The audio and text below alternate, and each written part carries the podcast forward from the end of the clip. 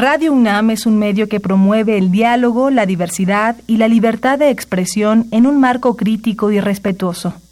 Los comentarios expresados a lo largo de su programación reflejan la opinión de quien los emite, mas no de la radiodifusora. El momento ha llegado. El azul y oro se apodera de tu sentido auditivo. Esto es Goya, Deportivo. Los 90 minutos del deporte de tu universidad. Arrancamos.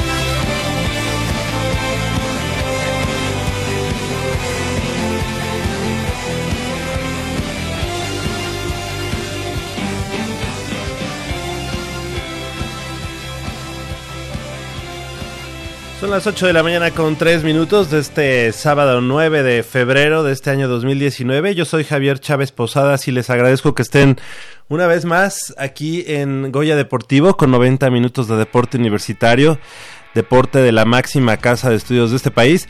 Y bueno, pues con el gusto de siempre de estar nuevamente aquí en Radio Universidad Nacional. Estamos transmitiendo en vivo y en directo a través del 860 de amplitud modulada desde esta nuestra casa, Radio Universidad Nacional, en Adolfo Prieto, número 133, en la Colonia del Valle. 5536-8989 y si quiere pasar eh, su llamada al aire es el 5682-2812,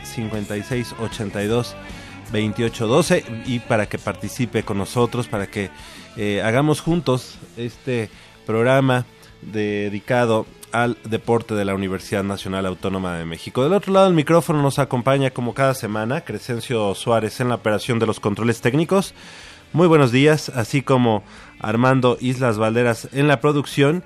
Y bueno, pues estamos listos, listos para iniciar con toda la información eh, referente al mundo deportivo de la Universidad Nacional. Y vaya que ha habido mm, pues información a este respecto eh, habíamos considerado la semana anterior tener aquí al nuevo head coach del conjunto de los Pumas Ciudad Universitaria, eh, el coach mm, Félix Buendía Mata. Sin embargo, bueno, pues eh, ha trascendido que actualmente están en la em, lo que es la, el Congreso, el Congreso Nacional de la Organización Nacional Estudiantil de Fútbol Americano y bueno, por ende, él estará con nosotros hasta la próxima semana, pues para platicar del staff de cocheo que está conformando de cara a llevar las riendas del equipo universitario y bueno, obviamente de, de lo que se ha dado eh, en los últimos días eh, con las autoridades y con los eh, integrantes del roster oficial del equipo de los Pumas Ciudad Universitaria. Empresa no nada sencilla, empresa que no va a ser fácil para el equipo de los Pumas Ciudad Universitaria, puesto que pues ya ha trascendido también que pues el grueso de los jugadores no están muy de acuerdo con la nominación de nuestro buen amigo el coach Félix Buendía Mata para ser su head coach. Y bueno pues ahora tendrán que eh, plantear plantear soluciones eh, al interior del staff al interior de los jugadores del, de los líderes digamos los jugadores de quinto año de cuarto año el mismo capitán del equipo de Puma Ciudad Universitaria que tendrá que platicar y bueno pues este convencer a sus eh, compañeros a sus coequiperos así como el staff de cocheo tendrá que platicar y ver a qué acuerdo llegar. Sin embargo bueno pues ahí está ahí está ya eh, la eh, nominación de este em, de este coach Félix Buendía Mata. Ya es un hecho y bueno, las autoridades eh, ya dieron, digamos, su última, su última versión. Así que bueno, pues así las cosas.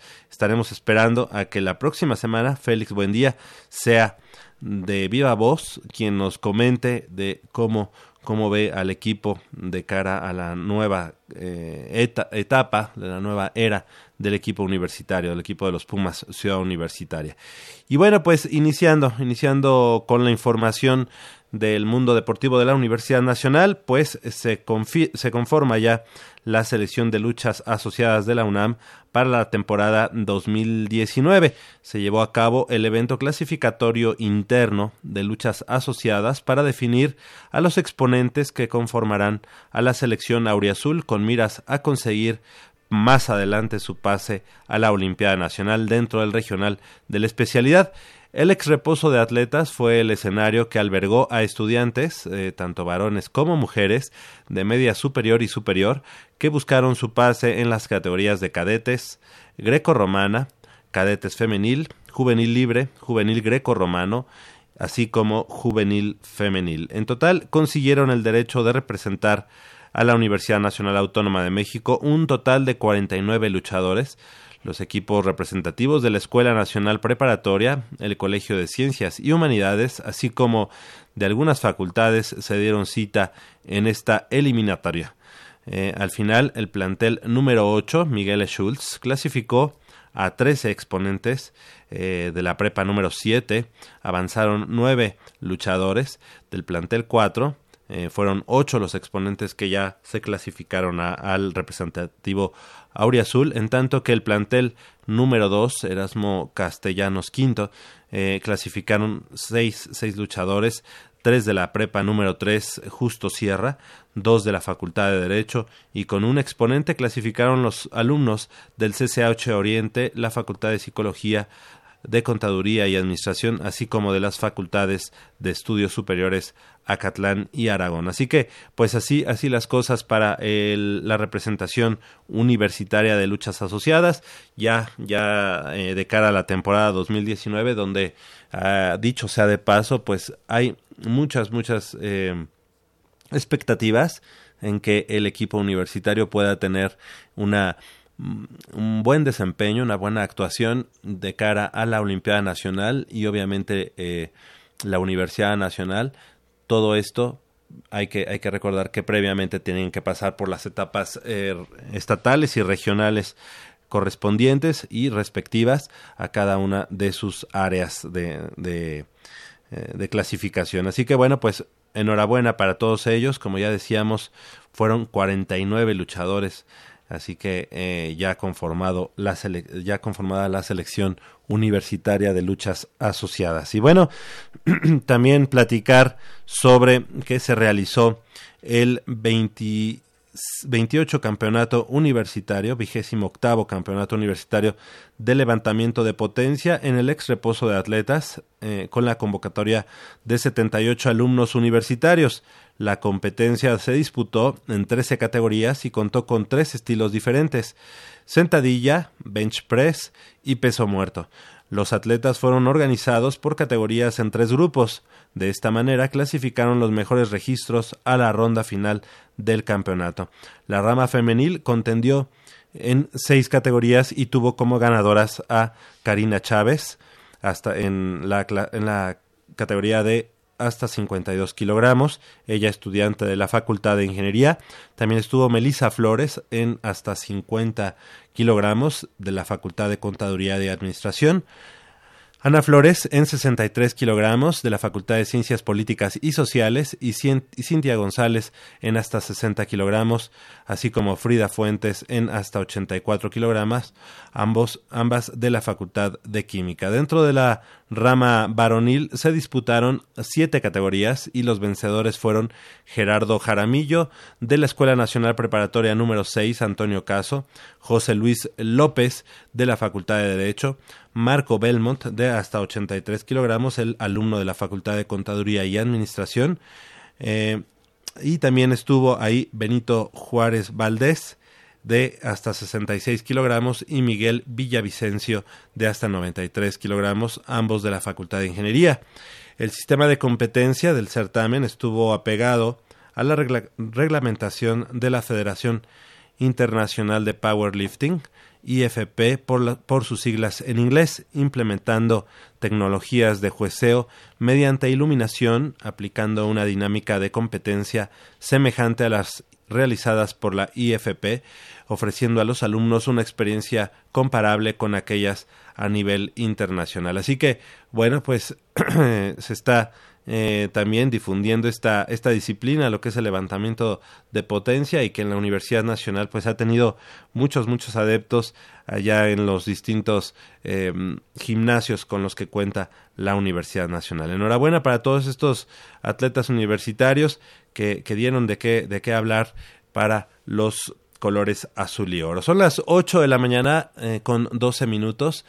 Vamos a hacer una breve pausa aquí en Goya Deportivo, pero vamos a regresar con mucha más información del mundo deportivo de la universidad. Les recuerdo los, los teléfonos para que pueda participar aquí en vivo eh, directamente en la cabina 5682 28 12. Llámenos y participe. 8 de la mañana con 12.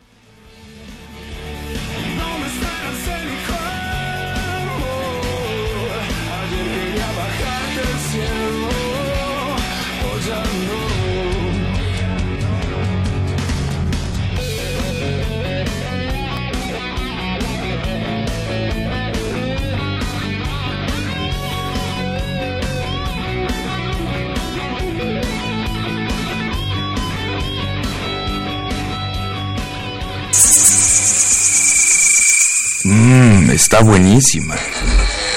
Papá, ¿qué estás viendo? No, no, no, no, es nada. Estoy viendo mi Facebook, mi amor. Pero ese no es tu face. Sí, ya sé, pero por favor no le vayas a decir a tu mamá. ¿Qué es lo que no me tiene que decir, eh? ¿Eh? ¿Otra vez? perdóname, por más que intento no puedo dejar de verla. La pasión por el deporte también causa adicción. www.deportes.unam.mx noticias, videos, convocatorias, medicina del deporte y mucho más. www.deportes.unam.mx El deporte de la UNAM también está en la web. Goya Deportivo, la voz del deporte universitario.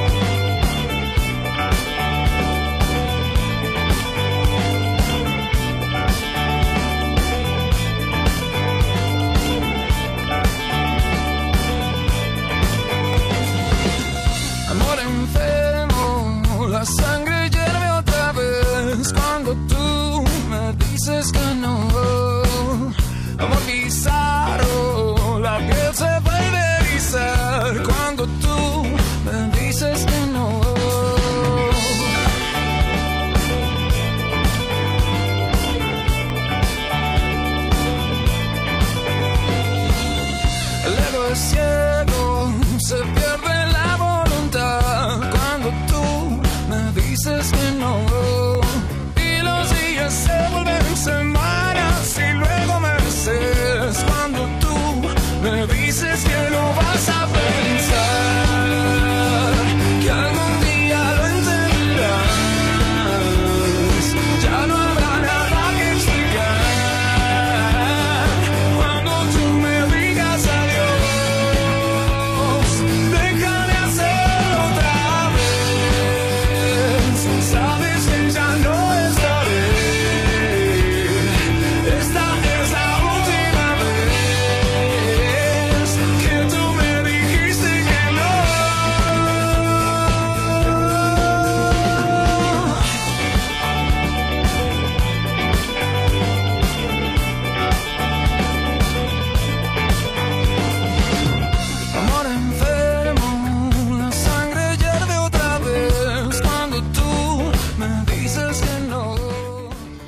Las 8 de la mañana con 16 minutos, estamos de regreso aquí en Goya Deportivo. Y bueno, pues para eh, comentar e informar que la Universidad Autónoma de Nuevo León, en la persona del doctor Juan Manuel Blade Cavazos, eh, ha sido electa para asumir la presidencia de la Organización Nacional Estudiantil de Fútbol Americano, la UNEFA, durante el trienio 2019-2022 en el inicio de los trabajos del Congreso Anual Ordinario del organismo rector del fútbol americano estudiantil en México, que se celebra allá en Puerto Vallarta, Jalisco. El doctor Blade eh, ocupará el cargo ostentado por la, Universidad Nacional Autónoma de México, la UNAM, durante el trienio pasado, inicialmente por parte del maestro Raúl Rivera Sánchez, cerrando la administración el doctor Radamés Gagiola Cortés. La vicepresidencia de la Liga la ocupa el Instituto Politécnico Nacional en la persona del licenciado Luis Parra Meléndez. La tesorería la ocupa la Universidad Autónoma del Estado de México con el licenciado Francisco del Real Sánchez, mientras que la secretaría será ostentada por la Universidad del Valle de México con el licenciado David Mendoza Vaca. La toma de protesta de la nueva directiva de la organización fue efectuada por la doctora Mónica Mondragón eh, Isla Huac, secretaria de, de, Cultura Física y Deporte de la UAM. Este sábado y domingo continuarán los trabajos en los cuales se irán delineando las directrices para los torneos avalados por la Organización Nacional Estudiantil de Fútbol Americano a lo largo del presente año. Así que, bueno, pues la Universidad Nacional deja, deja ya eh, la presidencia de la UNEFA, una eh, presidencia pues que estuvo eh, quizá ya en los últimos momentos pues un poco apartada digamos de, de, de sus de sus equipos del equipo de Pumas Ciudad Universitaria del equipo de Pumas Zacatlán pero que a final de cuentas creo creo que deja buenos dividendos para la UNEFA. Así que así las cosas. Ahora será el conjunto o la organización de eh, la Universidad Autónoma de Nuevo León la que se la que tome tome las riendas de la presidencia de la UNEFA. Así que pues eh, le deseamos el mejor de los éxitos y que bueno esta esta liga pues sea llamada nuevamente a ser eh, la más competitiva obviamente y bueno pues también que se vayan eh, cimentando pues las eh, los acuerdos los acuerdos que en algún momento se hicieron ante la no competencia o la sí competencia contra los equipos de la CONADEIP, que como sabemos, bueno, a últimas fechas, pues nuevamente han abierto la cartera y se han llevado algunos jugadores eh, invitados, becados eh, por parte de esas instituciones y que originalmente correspondían al equipo o a los equipos de las universidades públicas, llámese Politécnico Nacional, Universidad Nacional Autónoma de México o la misma Universidad Autónoma de Nuevo León. Esperemos que sea una buena presidencia para la Universidad Autónoma de Nuevo León y que haya buenos dividendos para todas las universidades, que, que haya eh, equidad y bueno obviamente que haya competencia en todos los grupos así las cosas así así seguimos con, con la información y es que también eh, comentando sobre el eh, sobre la cross son cinco jugadoras del representativo femenil de la cross de la UNAM eh, ellas fueron llamadas para formar parte de la preselección mexicana de la especialidad con miras a formar parte del combinado nacional que buscará clasificar al Mundial de 2021 a efectuarse en los Estados Unidos. Ellas son Alma Laura Romero Mejía de la Facultad de Ciencias Políticas y Sociales, Aide Estela Rodríguez Reyes de la Facultad de Ciencias, Andrea Carrillo Morales y Katia Necoechea ambas de la Facultad de Química, y Samantha Lobato Chio de la Facultad de Filosofía y Letras. Aunado a ello, el entrenador del equipo femenil de la Universidad Nacional Autónoma de México, José David Ruiz Campos, forma parte también del proceso en esta preselección como parte del staff de cocheo en la parte defensiva, que inició trabajos el pasado 6 de enero y que por ahora se juntan a entrenar cada domingo en el campo Nido Águila, en Valle Dorado, allá en Estado de México, en, el municipio de Tlanepantla. Así que eh, enhorabuena para estas cinco chicas, cinco eh, exponentes del lacrosse femenil universitario y que bueno pues están dando de qué hablar ya eh, con miras a clasificar al mundial, al mundial que se va a llevar a cabo en la cuna de este deporte lacrosse allá en Estados Unidos y que formarán parte del equipo tricolor de cara a este mundial. Son las 8 de la mañana con 21 minutos. Vamos a hacer una breve pausa y regresamos con mucha más información del mundo deportivo de la Universidad Nacional.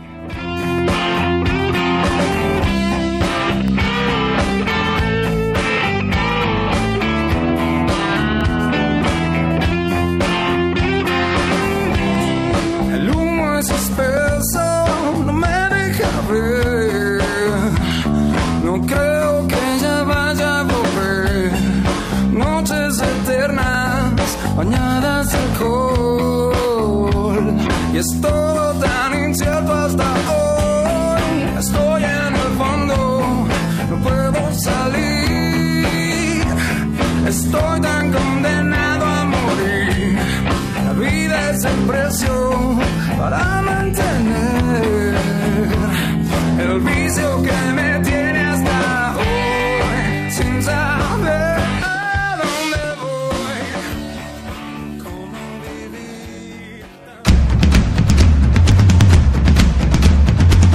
El deporte vive en nuestra máxima casa de estudios. Más de 40 disciplinas diferentes, cientos de deportistas, una sola voz. Goya Deportivo.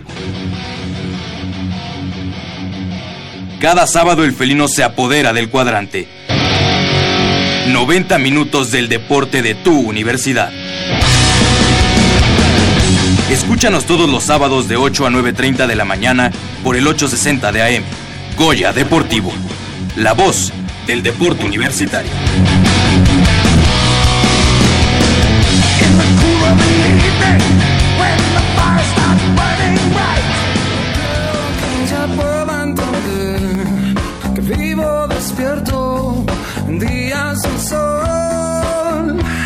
Y estoy tan incierto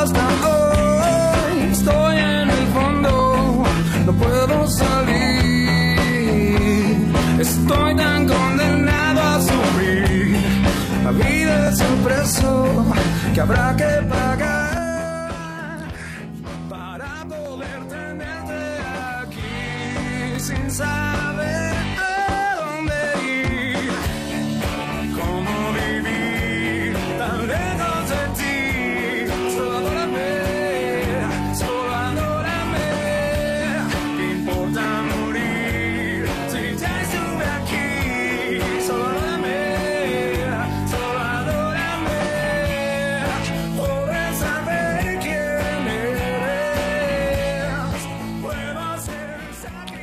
Las 8 de la mañana con 24 minutos, estamos de regreso aquí en Goya Deportivo y bueno, pues le agradecemos eh, al coach eh, David Ruiz Campos, el entrenador en jefe del equipo femenil de la Cruz de la Universidad Nacional, eh, que haya tomado la llamada. Muy buenos días David, gracias por estar con nosotros aquí en Goya Deportivo eh, para platicar de esto que, que te apasiona y que pues obviamente ya tiene cada vez más adeptos, en este caso el Across. Muy buenos días. Muy buenos días muchachos, ¿cómo están? Bien, David, pues eh, antes que nada la felicitación y, bueno, preguntarte, cinco jugadoras de este equipo representativo de, de, la Universidad Nacional que ya, bueno, van a formar parte o forman parte ya de la preselección mexicana. ¿Cómo, cómo está, cómo está el ánimo eh, de, de, estas, de estas chicas, de estas eh, Pumas? ya también eh, con miras a clasificar a este Mundial 2021 a efectuarse allá en Estados Unidos. Pues mira, muy contento porque las chicas no habían tenido tanta presencia. Ajá. Siempre como que por lo mismo del deporte femenil no tenía tantos equipos, fueron un poco más este como relegadas. Pero ahorita las chicas siempre han tenido mucho ánimo, hemos practicado muchísimo y ahorita se dio la oportunidad y cinco de ellas están este, peleando un lugar. La verdad eso a mí me, me hace muy feliz porque son chicas que se esfuerzan muchísimo y que son muy buenas y merecen estar en, en esa selección. Correcto. Eh, ellas son Alma Laura Romero Mejía de Ciencias Políticas y Sociales, Sociales, Aide Estela Rodríguez Reyes de la Facultad de Ciencias, así como Andrea Carrillo Morales y Katia Necoechea de la Facultad de Química, así como Samantha Lobato Chío de la Facultad de Filosofía y Letras. ¿Qué, qué posición juegan ellas? Mira, esta Alma, Alma Laura. es mediocampista, Correcto. al igual que Samantha y esta Andrea. Ok. Y Katia, eh, ¿cómo se llama? Estela, son este delanteras. Correcto. ¿Cómo, cómo cuánto, cuánto es el tiempo que ya tienen eh, practicando la cross dentro de la universidad eh, en general? Alma está por cumplir cuatro años. Katia más o menos están en ese mismo rango, solamente que Katia no fue, digamos, completo su, su paso por Pumas, pidió un tiempo porque estuvo en la escuela y con el prácticas de servicio y todo. De hecho, apenas este semestre está reincorporándose al equipo. Correcto.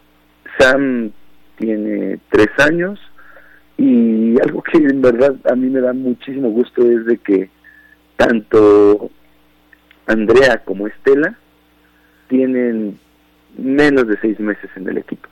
Correcto, o sea que eh, el, el nivel que han, han alcanzado en tan corto tiempo, pues les da para, para poder, eh, pues, estar dentro de esta preselección y bueno, eh, ya tener la mira hacia ese un, este mundial, mundial de la especialidad. Así es, mira, yo siempre les... Pues una motivación que tenía yo cuando fui jugador era el llegar a un mundial.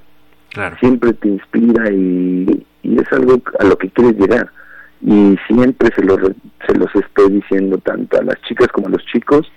Y mira, ahorita hubo dos chicas novatas que me dijeron, seguro, denle para adelante y yo las estoy apoyando y ahorita están peleando un lugar y en verdad es algo algo muy bueno para el equipo de Pumas porque esto quiere decir que puede haber chicas con más años practicando el deporte y ellas pueden estar al nivel de cualquier chica que se ponga enfrente. Entonces quiere decir que se están haciendo las cosas bastante bien a mi parecer Correcto, claro que sí. Y bueno, pues también, también eh, eh, com- comentar que tú como, como coach estás dentro también de este, de este proceso de preselección nacional. Tú como, eh, en este caso, coordinador defensivo o en la parte defensiva. Platícanos un poco también de la parte del staff, del staff de coacheo donde tú estás tomando parte.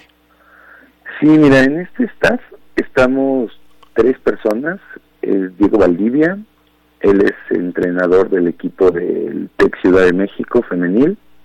Está Axcana Patraca, él fue entrenador del equipo de las Panteras de la UAM. Y estoy yo. Nuestro head coach es una, una chica de Estados Unidos, se llama Daniela Epler. Ella es jugadora de Estados Unidos ya en liga profesional, Correcto. Pero nosotros nos estamos basando en nuestro aprendizaje, en las posiciones que jugamos cuando fuimos aún este, jugadores y yo siempre desarrollé mucho en la parte defensiva, me ha gustado mucho esa posición y tengo muchísimo, digamos, conocimiento y experiencia. Además de que tengo un muy buen amigo que viene de Estados Unidos, él es Paul Morgan, él fue compañero mío en la selección de 2014 Sí. y ha habido un, digamos, compartimos muchos datos, aunque no tengo toda la información que quisiera, él me ha apoyado para poder darles un, pues, digamos, el, lo mejor que tengan que llevar ellas para este mundial. Correcto. Oye, David, eh, también preguntarte, ¿están entrenando ahorita en, en la parte norte, allá en Tlanepantlan, en Valle Dorado, Estado de México. Solamente están yendo los domingos, ¿verdad? Así es, este, nosotros entrenamos, digamos, como Pumas, lunes, miércoles, viernes y sábado, y los domingos nos estamos yendo a, a Valle Dorado de 4 de la tarde a 7 de la noche. Correcto. Entonces, es el día que con las niñas se ha hablado, es importante porque llegan, hay chicas que vienen de Puebla, chicas que son de allá del Estado de México, chicas que vienen de Santa Fe, de Ciudad de México. Entonces, es el único día en que como tal Todos- están todos como una unidad. Todos los días entre semana tienen que estar practicando con sus respectivos equipos y solamente el domingo es el día que se reúnen para poder hacer un trabajo en conjunto. Excelente. Pues eh, les queremos desear el mejor de los éxitos, que, que se lo hagas extensivo a, a- las cinco, cinco Pumas que están ya en la preselección nacional y bueno, a ti en lo personal, que, que haya mucho éxito, que, que se conforme esta selección y que les- en el staff estés tú presente y obviamente ojalá, ojalá se pueda llegar a esta a, a este campeonato mundial. Sabemos que seguramente Estados Unidos y Canadá son los, eh, los, los- las grandes potencias de la cross eh, en este caso, pero ¿qué otros equipos estarán ahí tomando tomando parte de los los preselectivos? Pues es que miren, la parte femenil, de hecho ahorita está cambiando la modalidad Ajá, de los mundiales. Antes podían ingresar 38 países, 40 países y no había ningún problema. Ahorita se están manejando eliminatorias. Entonces, al ser eliminatorias nos dan pocos lugares a un grupo, digamos. Entonces, nosotros vamos a, a participar también con las chicas de, ¿cómo se llama? Mm, del- de los iroqueses, que son también los nativos de Estados Unidos, juegan muy bien esas chicas. Están la parte de las chicas de Inglaterra, Japón. Hay muchos equipos que en verdad son muy, muy competitivos. Y como te, decía hace rato, al ser un deporte nuevo, créeme que cambian demasiado las cosas. Puede ser que un equipo que no, no sonaba este en este mundial venga a ser el caballo negro, digámoslo. Entonces, yo creo que son los equipos que con los que tenemos que cuidarnos serían esos. Perfecto, David. Eh, aquí está con nosotros eh, mi compañera y amiga Michelle Ramírez Corral y también desea saludarte y hacer alguna alguna pregunta. Claro. Hola David, ¿cómo estás? Muy Hola, buenos días. Buenos Oye, ya te extrañaba. Oye David, este, si puedes platicarnos, darnos un, un entorno rapidísimo sobre cómo es que, que va llegando esta disciplina en México, porque como tú bien nos acabas de mencionar, acá, eh, este deporte es muy reciente. Eh, ahorita en México no ha agarrado tanto auge y quisiéramos también, si pudieras hacer la invitación a, a- a toda la gente que nos escucha para que asista a los campos de Ciudad Universitaria y que se incorpore al equipo, pero este antes sí me gustaría ver si puedes eh, darnos un poco del entorno de tu de- disciplina aquí en México.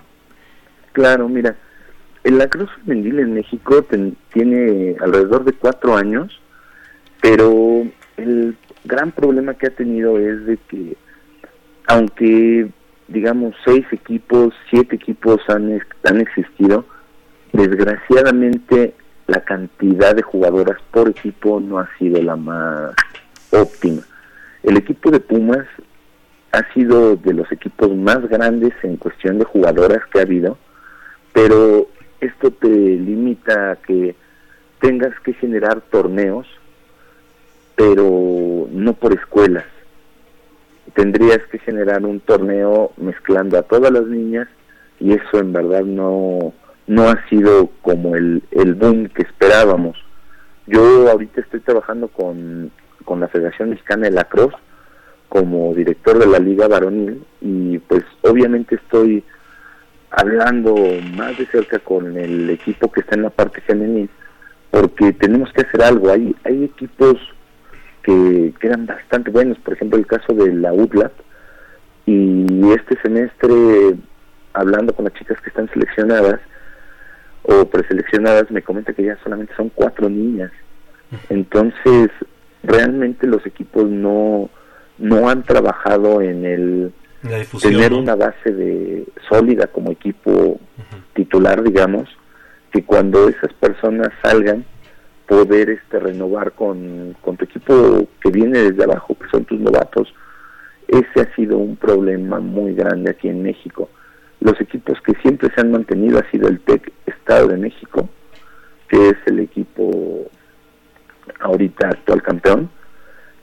Este, nosotros en el caso de la universidad que somos el subcampeón y siempre ha estado mucho Ciudad de México con pocas jugadoras, la UAM con pocas jugadoras, Poli realmente ha tenido un paso muy muy bajo con tres, cuatro niñas, entonces ese ha sido un problema, pero yo podría asociar ese problema que también los entrenadores, pues muchas veces es totalmente diferente la cross femenil al varonil. Entonces, si muchos tienen problema con el conocimiento varonil, pues estar en las dos ramas es más complicado. Entonces ha dependido de, de eso, de los entrenadores y de la difusión que tengan con, con su comunidad de cada escuela. Sí, han tenido que ustedes que picar piedra para poner estos cimientos de la cruz aquí en México y ha sido complicado, pero la verdad es que como, como tú lo comentas en, en, el, en el equipo de Pumas sí ha habido esa pues ese cambio de estafeta, ese cambio generacional y bueno, pues ahora, ahora que hablabas de Diego Valdivia, mm, que está en el TEC Estado de México, eh, no sé si él estaba o era parte del equipo de Pumas. Sí, Diego fue jugador del equipo de, Pumas, en mi tiempo también de jugador, fuimos como de la misma camada. Sí. Él estaba en Ciudad de México, él es del ah. TEC Ciudad de México. Okay. Y ahorita tiene, el semestre pasado entró como entrenador de ahí. Es muy, muy reciente su cambio. Correcto. Fue jugador del equipo varonil, estuvo un tiempo muy, muy pequeño en la parte del desarrollo femenil. Realmente fue uno o dos meses los que estuvo con las chicas y esa ha sido la, digamos, como su paso con, con el equipo femenil aquí en, en Pumas. En Pumas, sí. Y, y en el caso del, del varonil, actualmente, ¿cómo está el equipo de Pumas? Mira, ahorita el equipo de Pumas este, nos está yendo bastante bien. Tropezamos el semestre pasado en la final universitaria, nos fuimos a Gol de Oro y nos ganó Poli en el tercer tiempo extra. Pero en el mes de noviembre se realizó la pretemporada para precisamente este torneo que se desarrolla la liga en 2019 y Pumas este, salimos campeones invictos vienen trabajando muy bien los muchachos, retomamos eso, salieron muchos jugadores veteranos, se incorporaron bastantes chicos nuevos y ahorita pues es un equipo que está bastante sano, ¿eh? Sano hablando en que muchas veces es bueno cambiar a esas personas porque se empiezan a ser un poco más como quedarse en su zona de confort se les olvida que pues que tienen que seguir trabajando y la verdad los chicos que vienen o que van comenzando se dan cuenta que si no es trabajando no van a llegar a ningún lado y ahorita pues arrancamos en el mes de marzo y están muy motivados. Entonces yo creo que ahorita el equipo tanto varonil y femenil van a hacer un muy buen trabajo en sus respectivas ligas. Esperemos que así sea. Eh, ¿Quieres agregar algo más?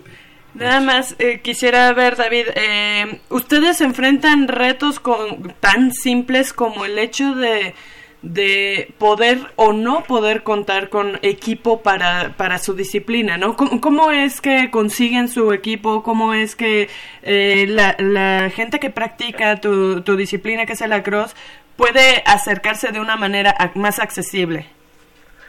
Pues mira, de, de entrada sí es, ha sido complicado porque no venden el equipo de la Cruz aquí en México. Entonces, las, las maneras, digamos, que hay es una, pedirlo de Estados Unidos y, y la otra, que es lo que yo hago, voy a los mercaditos y muchas veces te encuentras equipo de lacrosse que la gente no sabe ni para qué es. Entonces, Exactamente, sí. yo me he dedicado a comprar, veo algo, lo compro y se va para el equipo. Y con eso es con lo que hemos este, trabajado.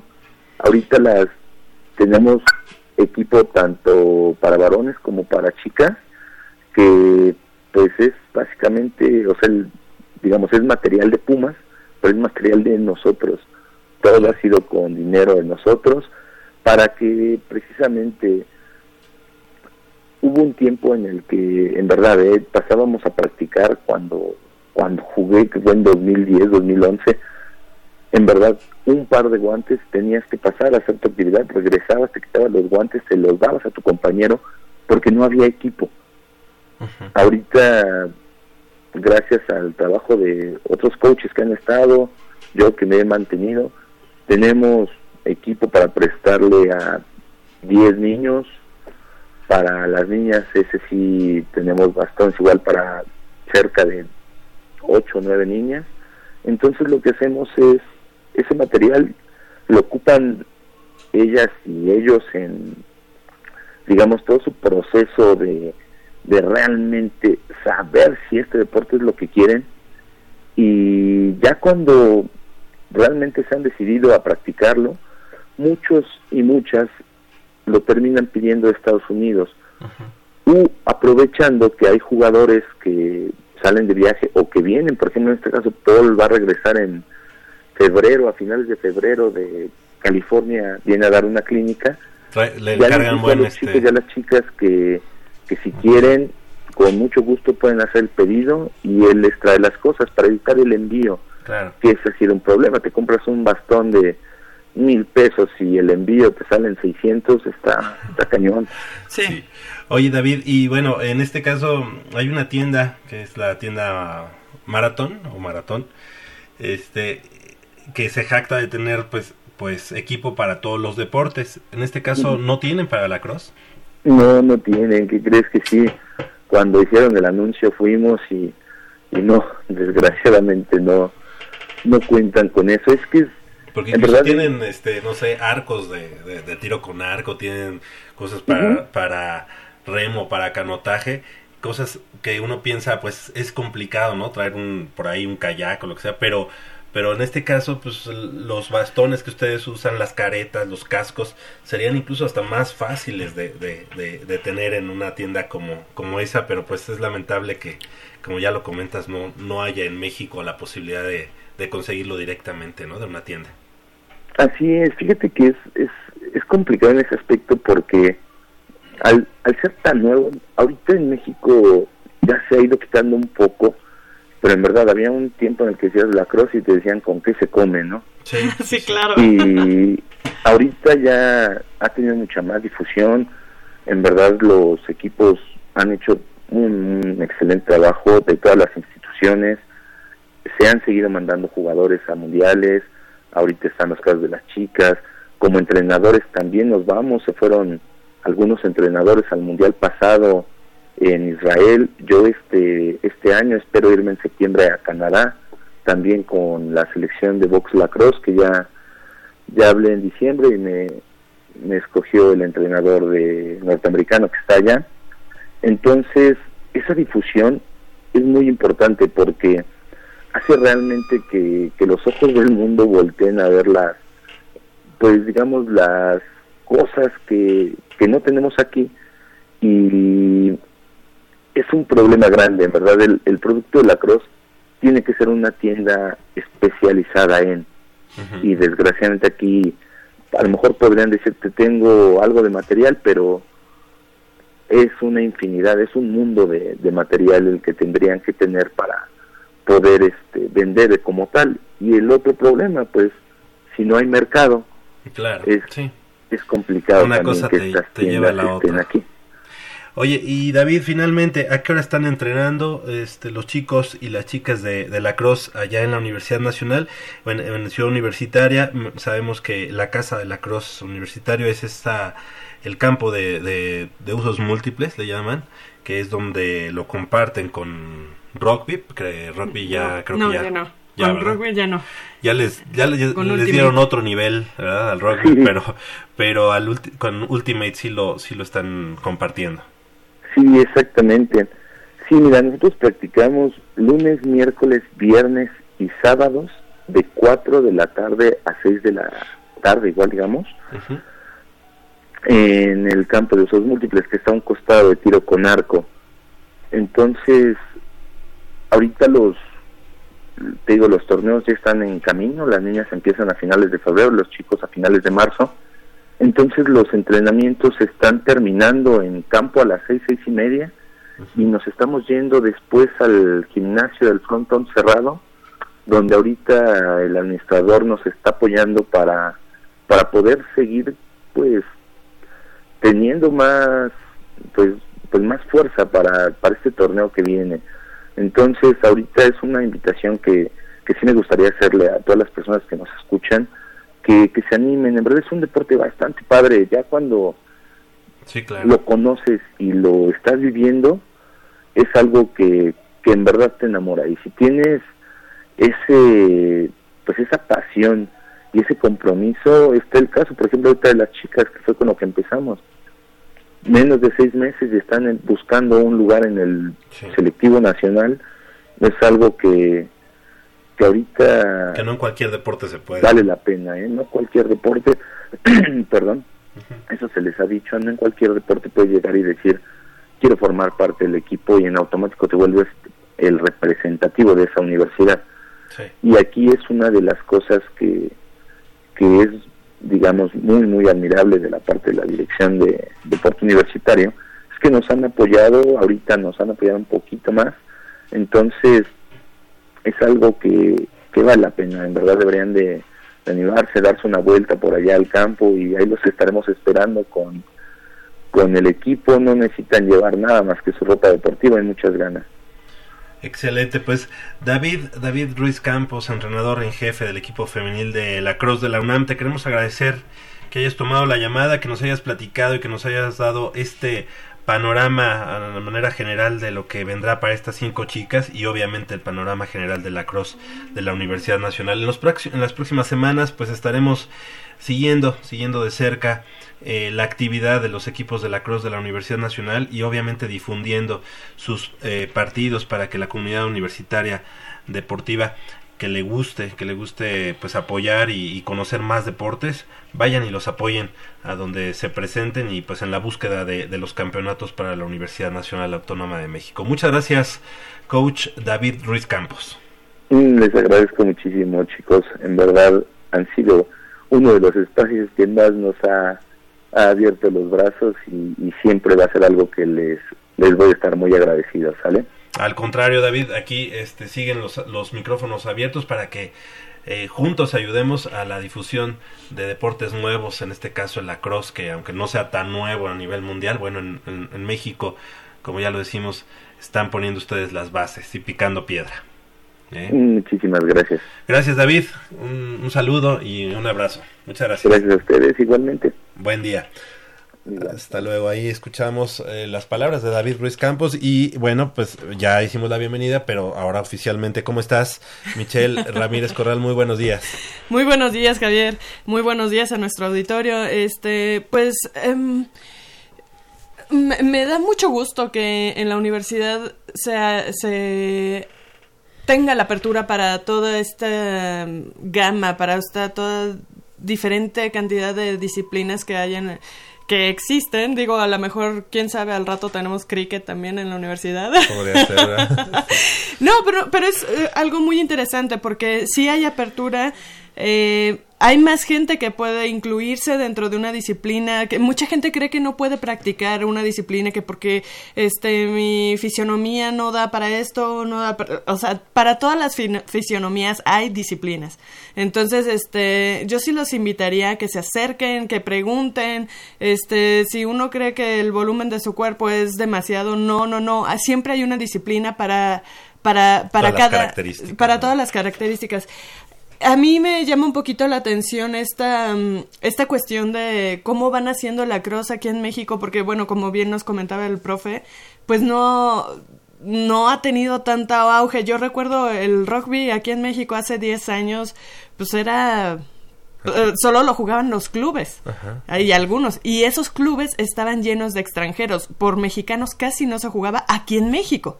Y hoy en día las universidades ya cuentan con un equipo de rugby en sus diferentes modalidades. Se juega rugby a 15, rugby a 7, rugby a 10. Entonces, me, sí, sí, sí, que sepa la gente que hay cabida para todo eso.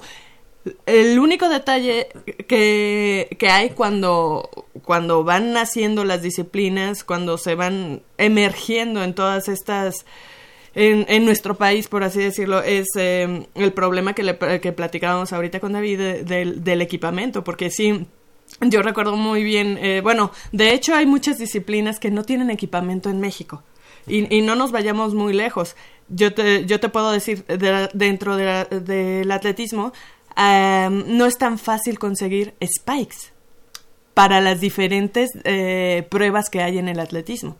Tú te tienes que ir a Estados Unidos y, o a veces este hay encargarlos vienen eh, hay gente que se dedica a comprarlos en Estados Unidos viene llegan con pacas de spikes y las venden aquí en México en las competencias porque no hay tú vas a un martí a un maratón a lo que sea no encuentras spikes para jabalina que fue la que disciplina que yo practiqué. Este, no encuentras... Es que tienen características. Exactamente. No, no encuentras spikes para vallas, no encuentras spikes para salto con garrocha. Entonces sí la gente tiene que andar buscando y, y el atletismo es una disciplina que ya tiene muchísimo. imagínate con estas disciplinas nuevas, ¿no? Claro. Y, y ya que lo comentas, fíjate que este también en México, pues digo, hablando del atletismo, ¿no? El atletismo que pues sí podría ser considerado pues un deporte de, mayor eh, penetración en, en, la comunidad deportiva nacional, ¿no? Ya ahorita dijiste algo muy básico como los unos spikes, pero pero eh, si nos vamos a, eh, por ahí incluso el rugby conseguir incluso un balón era complicado hace unos años. Sí, complicadísimo. Hoy en día ya es mucho más accesible. Y, y siendo que el rugby lo único que necesitas pues es realmente el balón el balón, los tacos y las protecciones. Sí, pero que a final de cuentas puedes adaptar muchas cosas. Es decir, este, sí, los tacos de, de, rugby tienen ciertas características, pero podrías jugar con otros. Ajá. ¿verdad? Sí, sí, sí. Las protecciones, bueno, pues también las podrías adaptar, aunque hay unas que son específicamente o muy hechas hacia, hacia el rugby, pero es un deporte que no necesita casco, que no necesita eh, un bastón como en el caso de, Sí, la cross. De la cross, ¿no? Entonces sí, ese tipo de cosas es, es complicado. Ahora, por ejemplo, la cross también, también llevan hombreras, shoulders, ¿no? no y no son los de fútbol americano, son, diferentes, Porque pues necesitas un movimiento mucho más este ligero en los hombros, ¿no? Porque no es tanto de contacto, aunque sí hay contacto, ¿no? El, el casco, pues es como un casco parecido al de béisbol, pero con este, con careta, ¿no? Eh, en el caso, por ejemplo, de los, sí, pues de los chavos, de, no sé, el mismo stick, el, bastón, pues tiene características para hombre o para mujer. Yo creo que eso, además de las cosas que ya platicamos con el profesor David, son las que puede hacer que crezca rápido o no tan rápido una disciplina. Porque pues, imagínate, yo llego a entrenar y a ver si traigo muchas ganas. Digo, ahorita porque acérquense al profesor, les presta material. Ah, pero si tú no tienes la posibilidad de conseguirlo o de tener un, tu propio stick, se, se, va volviendo un poco más difícil. Pero, y, y, sabes, ahí es donde creo que la Dirección General de Deporte Universitario tiene que tomar cartas en el asunto. Es decir, para la práctica del fútbol americano, uno que llega a practicarlo no necesita comprar un, casco, porque hay una bodega donde hay infinidad de cascos. Bueno, en este caso, hacer una bodega para el para en este caso la cross, ¿verdad? Y comprar a lo mejor 30 utilerías completas de la cross, ¿no? 30. Eso sería como poner realmente los cimientos y las semillas para que el, el equipo universitario de la cross sea autosuficiente, ¿no? Que tenga lo más básico. Ahora, no sé, por ejemplo, en el caso de Ultimate, si el disco, el frisbee, este deba de tener alguna característica, ¿verdad? capaz de que también debe de ser de cierto material y no es el, el mismo frisbee que te regalan en, en la playa. en la playa, ¿verdad? Sí, sí, sí. Ahorita tomando en cuenta de, de el, No, el sí tienen, de sí cada tienen uno. especificaciones técnicas cada, cada una de las disciplinas y creo que el, fri- el frisbee de Ultimate también. Entonces es- eso lo vuelve más no, Sí. no tan fácil de, de practicar. Bueno. O sí, pero pero te agarras cualquiera que tengas a la Y, mano. y ¿no? entonces, cuando como hay una dirección general de deporte universitario, entonces, bueno, comprar 30 utilerías de hombre, 30 utilerías de mujer de lacrosse y, y de Ultimate, pues comprar 30 frisbees con las características que deben de ser, ¿no? Ese, ese, ese tipo de cosas son los apoyos mínimos que requiere un, un deporte para establecerse ya como algo formal y esperemos que así se Algo se bien haciendo. importante que yo creo que por, por eso también ha crecido bastante el rugby es que logró entrar de nuevo porque el rugby ya, Ya estaba. Ajá, ya, ya estaba dentro de los Juegos Olímpicos y eso hizo que en todos lados dijeran, ah, bueno, pues yo participo en rugby, yo también, yo también y ahora Sí. todo el mundo. Y eso ha hecho que, que permee en muchos países eh, para poder asistir a unos Juegos Olímpicos. Sí, sí, sí. Entonces, a- ahorita la participación de la cross, sinceramente, es muy baja, solo se practica en Norteamérica. sí. Entonces, sí es así como, híjole. Ya nos dijo que Japón también, y entonces, pero Bueno, pero sí, en, pero, menor, en pero- menor medida. Ajá, en menor, en menor medida. Entonces, com- necesitas hacer que crezcan los demás países si realmente quieres una mayor competitividad. Sí, claro. Ahora, eh, hay que decirlo, ahorita eh, platicábamos del caso del rugby. Este, para nadie es un secreto que en esta administración, en este, en este rectorado del doctor Enrique Graue, que pues obviamente él es un aficionado al, al, al rugby, este, pues se le ha dado bastante auge, ¿no? O sea, la verdad es que este ha tenido y, y lo, lo, lo hemos comentado aquí precisamente. Yo conozco a, algunos, este, incluso familiares del, del doctor que son oftalmólogos, son, es una familia de oftalmólogos que están Así ahí es. en Polanco y son los Graue, los Graue y que este están muy identificados con el rugby porque pues precisamente es gente de, de, de ascendencia extranjera que, que en ese momento pues gustaban por el rugby, ¿no? En- y que en México, como tú ya lo comentas, este eran pocos los mexicanos este adeptos a este deporte y ya cada vez son más, como que ya ha tenido una penetración más natural, digamos, ¿no? Sí, sí, y más como arraigada, porque sí, Sí. hace, hace unos años no veías jugando a rugby en México a puro extranjero. Sí, sí, sí, a franceses, a este Escoceses, ingleses. Sí. no sé, sobre todo europeos y, y de... Ah, y Y argentinos, argentinos, también. claro. Sí, Sudamérica también tiene, Sí. tiene buena aceptación. Eh, precisamente hace una semana eh, fue cuando tuviste la oportunidad de estar por allá, ¿no? En el campo del este complejo deportivo eh, Harpelú. Harpeluk, eh, allá en Avenida del Imán. Y me parece que van haciendo su. ¿Qué se da? Su, su cubil, ¿no? El cubil Puma de, De rugby. de rugby. Y ya, ya está como más identificado ese complejo deportivo Harpelú con eh, los equipos de rugby.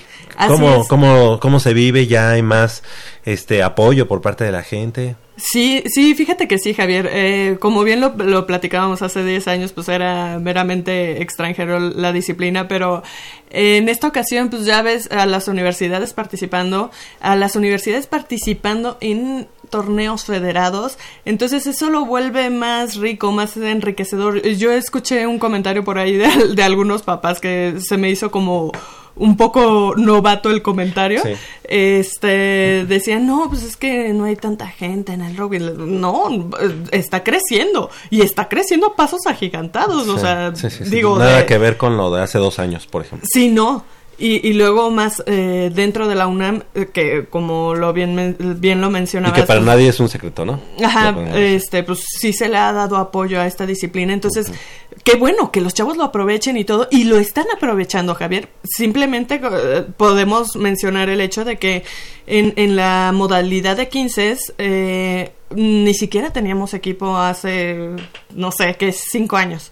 Y ahorita ya tenemos un, un equipo bien establecidos. Ellos jugaban en segunda división Sí. de, de la, de De la la Liga Liga Mexicana. Ah. Entonces, eh, el año pasado, el equipo de rugby de la UNAM eh, hizo su, su pase a la primera división.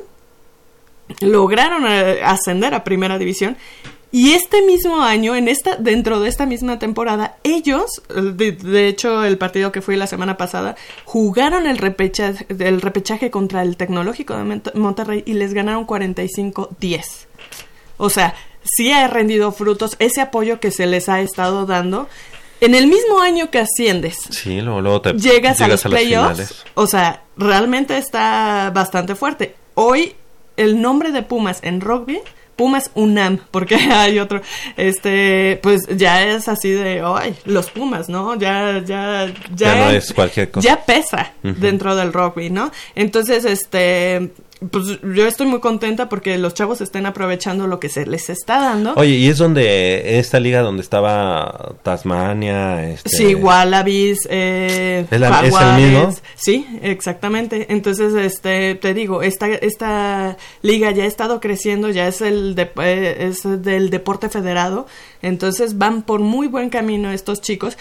Y lo mejor del caso es que traen, traen un buen semillero que está Sí. creciendo y que, este, pues en unos dos, Es que tres se patadas- sentaron, se sentaron muy buenas bases, ¿no? Es decir, no solamente es el equipo estudiantil, sino el equipo representativo, digamos, de esta liga.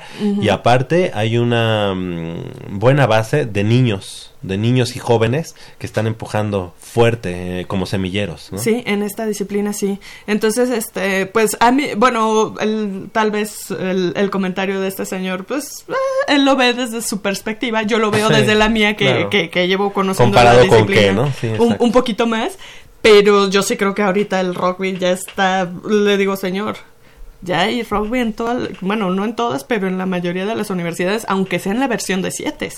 Y a ti te tocó incluso este conocer el rugby desde hace mucho tiempo, entonces puede- tú tienes eh, co- mm, mm, cómo compararlo, ¿no? Sí, sí, sí, ya desde hace 10 años sí me tocó conocerlo. Yo lo, lo conocí, lo empecé a conocer desde el club Jaguares, que es un club particular. Este, y sí, es muy diferente. Te, te- te mencionaba que eran casi puros extranjeros. Yo lo conocí por un amigo que practicaba, se- en su equipo eran puros extranjeros. Sí. Entonces, pues ya hoy en día, pues ves muchísimos mexicanos practicando esa, esa disciplina.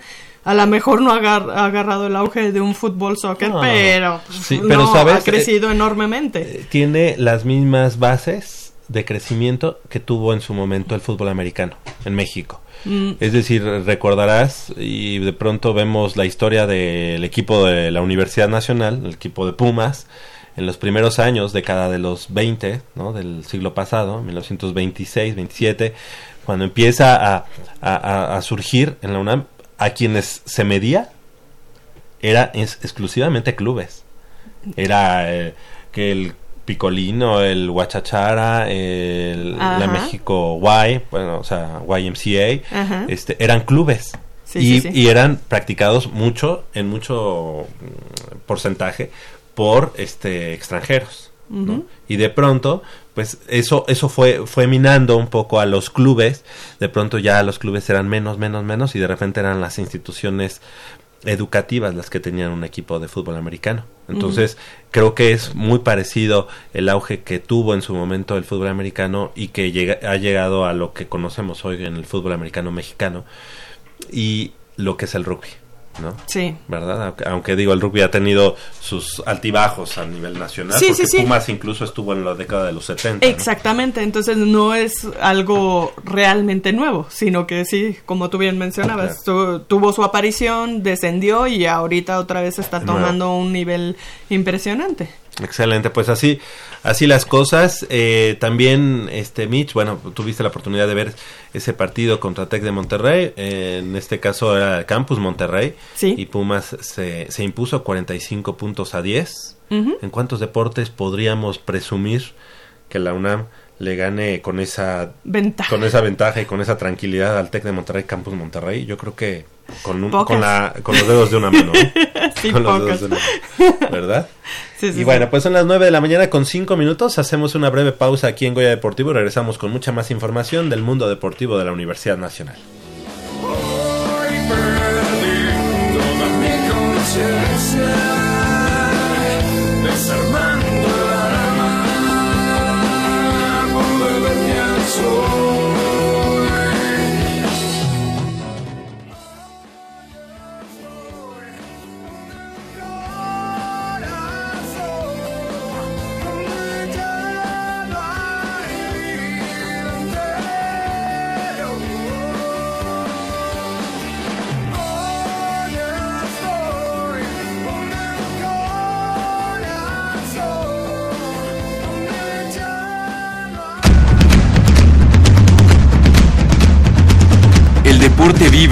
Máxima casa de estudios.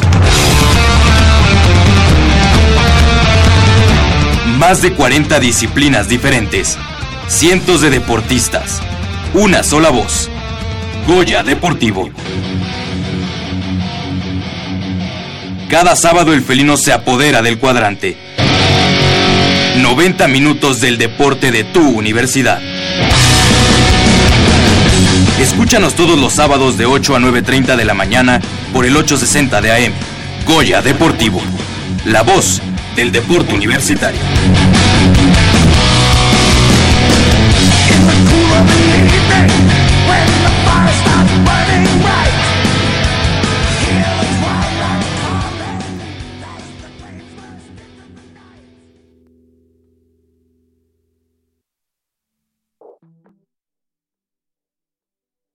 Nueve de la mañana con siete minutos. Estamos de regreso aquí en Goya Deportivo.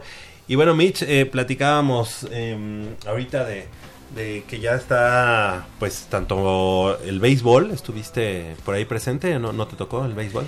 No, desafortunadamente no pude asistir al béisbol porque me tocó ir al fútbol. Ok, ellos, ellos están, practic- están participando el béisbol con Conadeip, ¿verdad? Con Conadeip, pero también ya están empezando su etapa estatal Del para rumbo a la Universidad Nacional que corresponde al Conde. Ok, porque dieron cuenta hace una semana, me parece que de la Universidad de Anáhuac. de Sí, esa fue Conadep. Norte.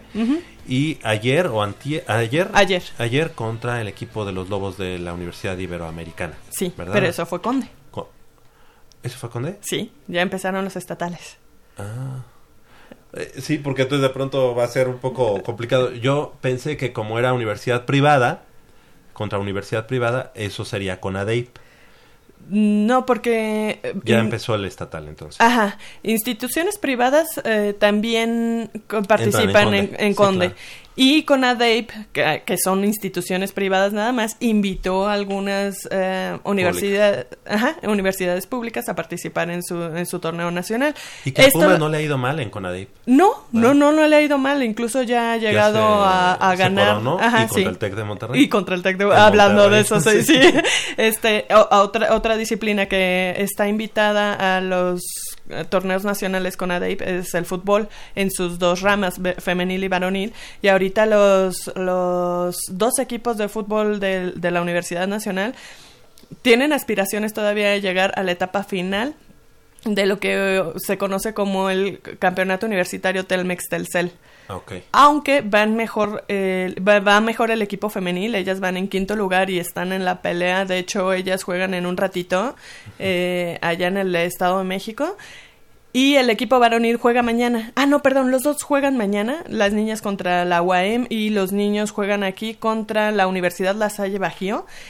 Eh, a los niños les ha costado un poquito más de trabajo avanzar en, en, en el torneo, pero las niñas llevan un muy buen paso, van en quinto lugar, los niños van en el décimo, me parece. Entonces, este, pues ahí están en la pelea y además participan en el Conde, los dos equipos. Los dos equipos. Pues Y- es, es un fogueo continuo, ¿no? Sí, sí, sí, y han estado mejorando bastante ya también con la participación también que tuvieron en la Copa Telmex Telcel, que es diferente al campeonato universitario. Eh, eh, Una es Copa y otra es campeonato, donde lo digo, ya lo mencionamos hace unas semanas, que los hombres eh, quedaron en segundo lugar o fueron subcampeones Ah, de esta Copa Universitaria Telmex Telcel. eh, 2018. Sí, 2018 frente a la escuadra de Tlaxcala. Esa es por asociaciones. Y el campeonato universitario es de universidades. Ok. ¿Y es el mismo equipo, digamos? Es... Más o menos sí. Eh, cambian algunos jugadores por el tipo de participación que pueden tener. Sí. Por la elegibilidad, ¿no? Pero sí, eh, y bueno, el, la Copa, Campeonato Universitario, pues es un torneo largo. se, se ocupan como cinco o seis meses. Eh, en cambio, el- la Copa pues fue un torneo pequeño. Ok, y también este sigue la Liga Mexicana de Voleibol, en donde los Pumas estarán enfrentando hoy, hoy en punto de las 6 de la tarde con 30 minutos, allá en el frontón cerrado, a- al equipo de Michoacán, al equipo de Bravos de Michoacán. Y para el día de mañana nuevamente los enfrentan a las 12.30 allá en el frontón cerrado de Ciudad Universitaria. Estamos hablando de la Liga Mexicana de Voleibol Superior Varonil, ¿verdad? Así Sí. que pues este ya se están fogueando de cara a lo que será el estatal y el regional rumbo a Universidad Nacional en este caso. Así es, Javier. También las niñas tuvieron participación la semana pasada frente a la Universidad, el, el Tecnológico de Monterrey, Campus Chihuahua. Desafortunadamente, las niñas perdieron sus dos partidos como locales, pero pues ya están ahí en la lucha por ese. eh, Cabe mencionar que es un rival muy fuerte el Tec Campus Chihuahua. Y bueno, pues sí, pero desafortunadamente cayeron ambas escuadras, digo, la escuadra femenil en sus dos partidos que tuvieron la semana pasada. Exactamente. Y eh, esta semana estarán enfrentando el día de hoy a las 5 de la tarde eh, y mañana, el 10 de febrero, a las 11 de la mañana en el frontón cerrado de Ciudad Universitaria, también en Superior Femenil, a la Universidad eh, Universidad Regional del Norte Regional de del- Chihuahua. ajá. Exactamente. O son, que- son dos escuelas diferentes en Chihuahua. sí, el- la Universidad Autónoma de Chihuahua. No, no, no, la que mencionamos hace rato fue el tecnológico. Monterrey, El, sí, sí. el- Tec de Monterrey, Campus Chihuahua. Exactamente. Y en este caso la Universidad Regional del Norte, que es la URN Chihuahua.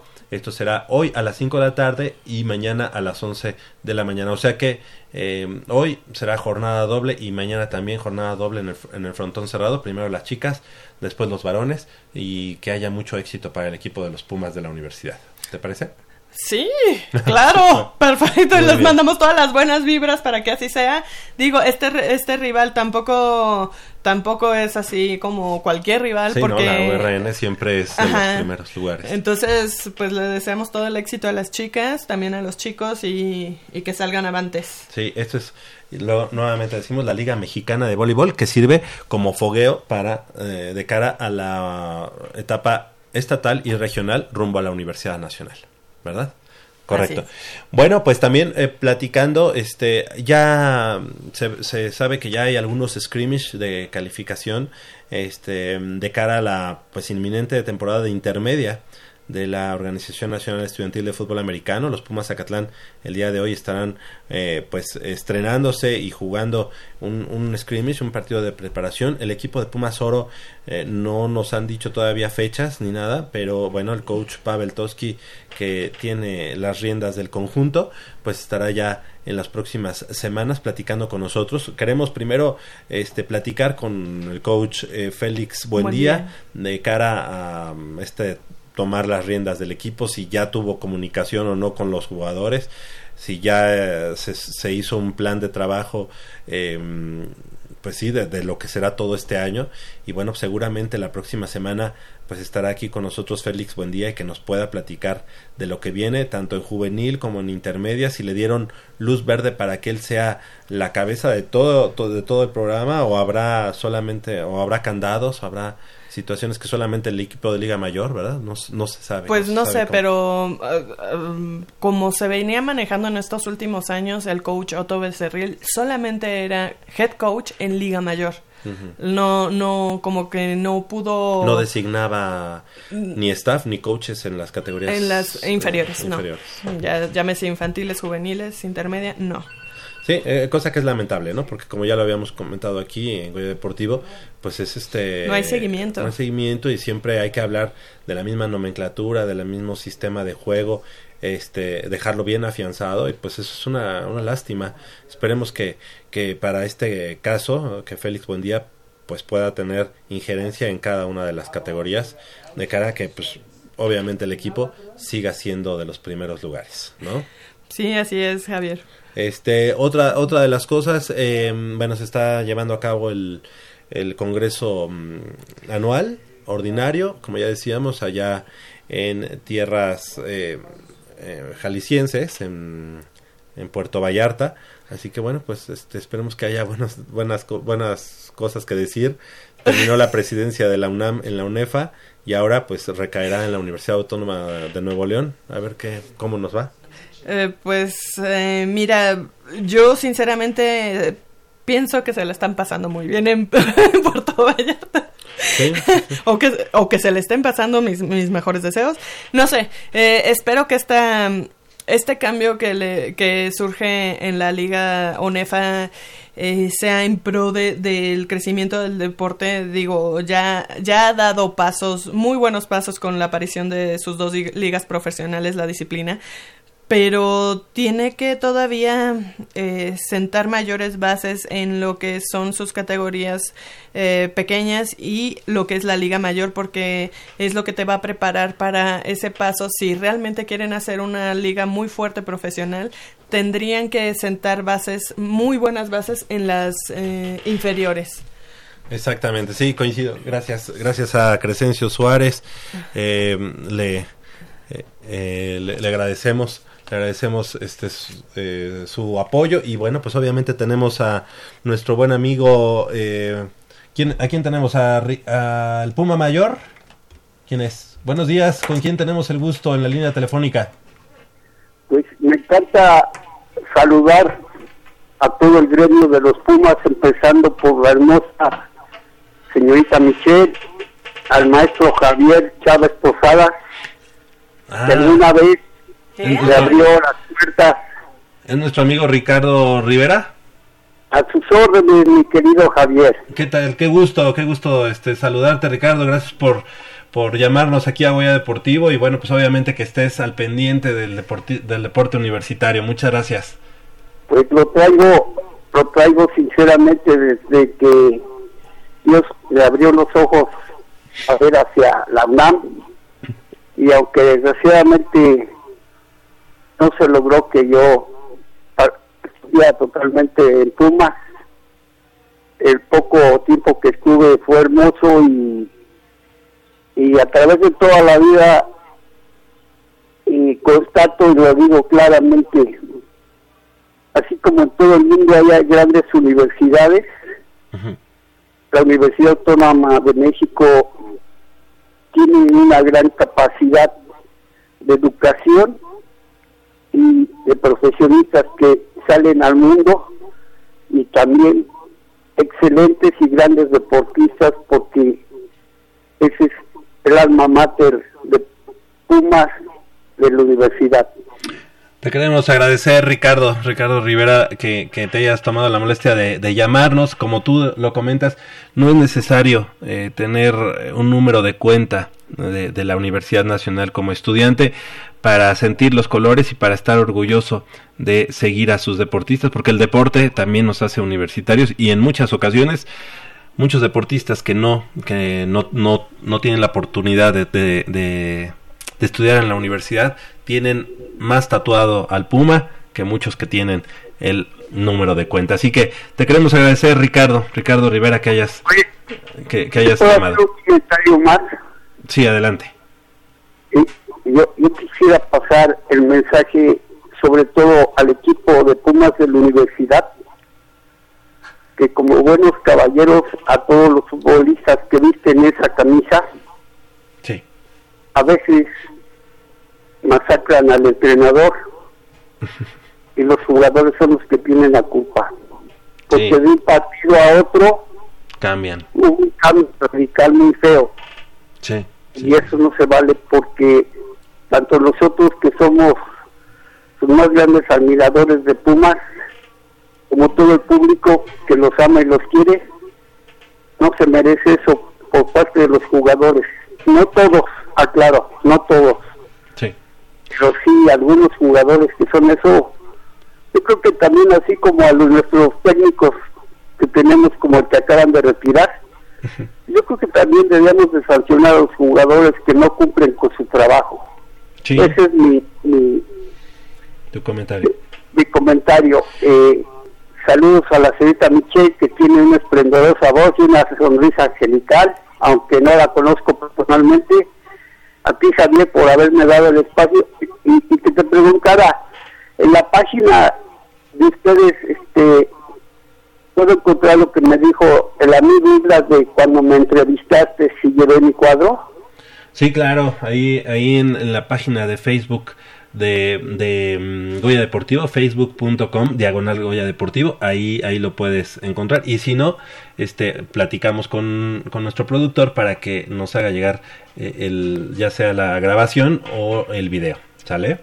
Una pregunta, tú sí subiste al aire lo- el cuadro, ¿verdad?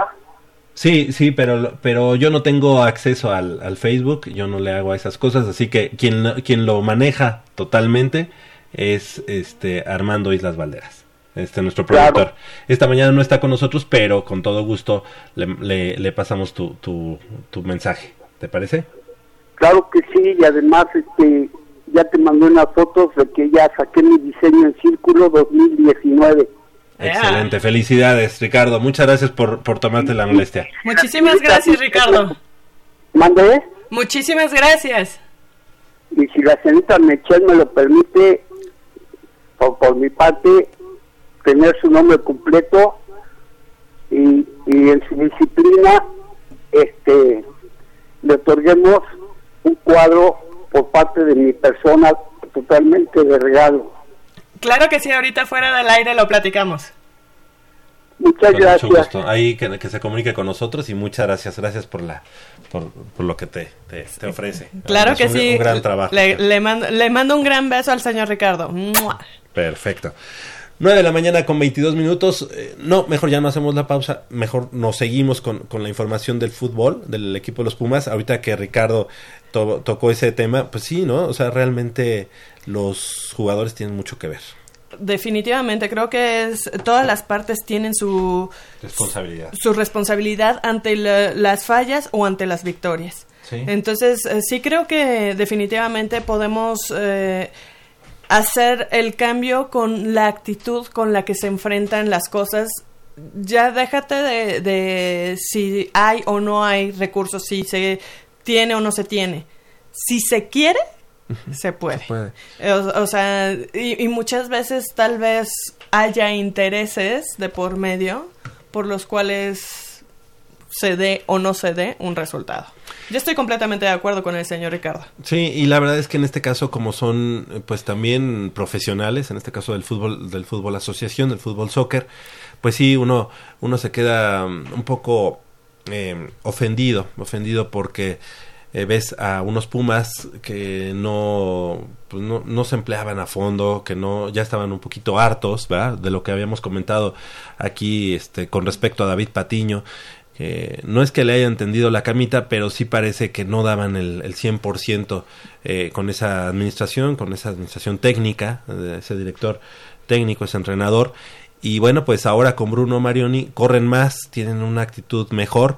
Y bueno, si bien es cierto que no han ganado en la Copa, digo en la, en la, en la Liga, bueno, ya se, ya se vio mucho mejor en ese partido en, la, en el que minuto 25 ya, ya jugábamos los Pumas con mm, 10 jugadores ante una de las nóminas más importantes a nivel Latinoamérica como es el conjunto de los Rayados de Monterrey y que sacaron el empate con base en, en, pues la garra, en el espíritu, en el coraje que siempre debe demostrar un equipo Exactamente. que Ah. ostente ese, ese, ese logotipo de la Universidad Nacional. Así es. Javier. Es, es justo lo que hablábamos. El, el carácter, la actitud con la que enfrentes las cosas va a ser la que determine tu resultado, tu... muchas cosas. Sí. Entonces, este, no podemos echarle la culpa si, si Patiño completamente, si bla, bla, bla. O sea, no son individualidades, son un equipo. Eso y como tal, tien- tienen que responder. Pues así, así las cosas. Hoy en punto a las 17 horas, allá en, en la corregidora de Querétaro, el equipo de los Pumas visita precisamente al conjunto de Gallos Blancos del Querétaro. Un, dos equipos urgidos de la victoria. Hay que recordar, Pumas eh, contabiliza tres unidades, tres unidades, y el conjunto de los Gallos Blancos no ha sumado, no ha sumado ni siquiera una, así que de darse el resultado y que el equipo de los Pumas, que esperemos que esta tarde eh, se traiga el resultado victorioso, se traiga los tres puntos, pues sea. este el, el conjunto de gallos estarían echando muy seguramente al eh, entrenador en, entrenador en jefe de- del, del equipo que es eh, sí el ay, ¿cómo se llama? este que fue jugador de Pumas, que es Ahorita, ahorita decimos Rafa, Rafa Puente Jr. Gracias, Rafa Puente Jr. que esperemos que pues es un, es un buen entrenador, pero bueno, pues ahora está del otro lado y bueno, pues Pumas tiene que ir por los tres puntos, tiene que tratar de, de, de ganar y bueno, pues eh, ya encaminarse en una racha positiva por fin. La Universidad Nacional en la disciplina que quieras eh, siempre ha sido exportadora tanto de entrenadores como de, de deportistas en general de la disciplina que quieras mencionar. O sea, llámese fútbol, soccer, fútbol profesional, este... Americano. Americano, atletismo, bla, bla, bla, bla. Podemos hacer una lista enorme. Y eso a mucho orgullo. Sí, sí es cierto. Y en tu, en tu disciplina también, en el atletismo también, aunque de pronto no, no existen los apoyos necesarios por parte de las autoridades, eh, el atletismo siempre da este dividendos. Eh, yo...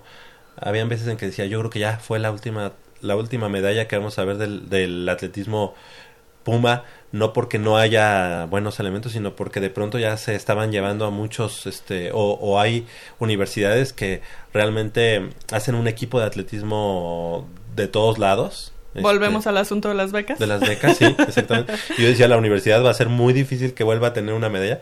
Y de pronto llega la universidad y en la universidad de hace un año allá en Toluca, pues eh, incluso un relevo, nos dio una medalla de bronce, me parece. Así es. A, puro pulmón, a puro. Y estuvo, y estuvo cardíaco porque se, de, se definió por el pechazo nada más. Y fue relevo 4x400. 4x400. Uh -huh. ¿Hace cuánto que la universidad no tenía un 4x400 de esa magnitud y que tuviera medallistas, ¿no? En ese tipo de, de pruebas. Los lanzamientos también siempre han sido este, por ahí este, importantes para la cosecha de medallas. Y esperemos que este 2019, en el caso del atletismo donde tú estás este, inmersa y estás muy de cerca, ojalá no sea la excepción y, y, también haya medallas para la universidad, tanto en la universidad como en la Olimpiada Nacional.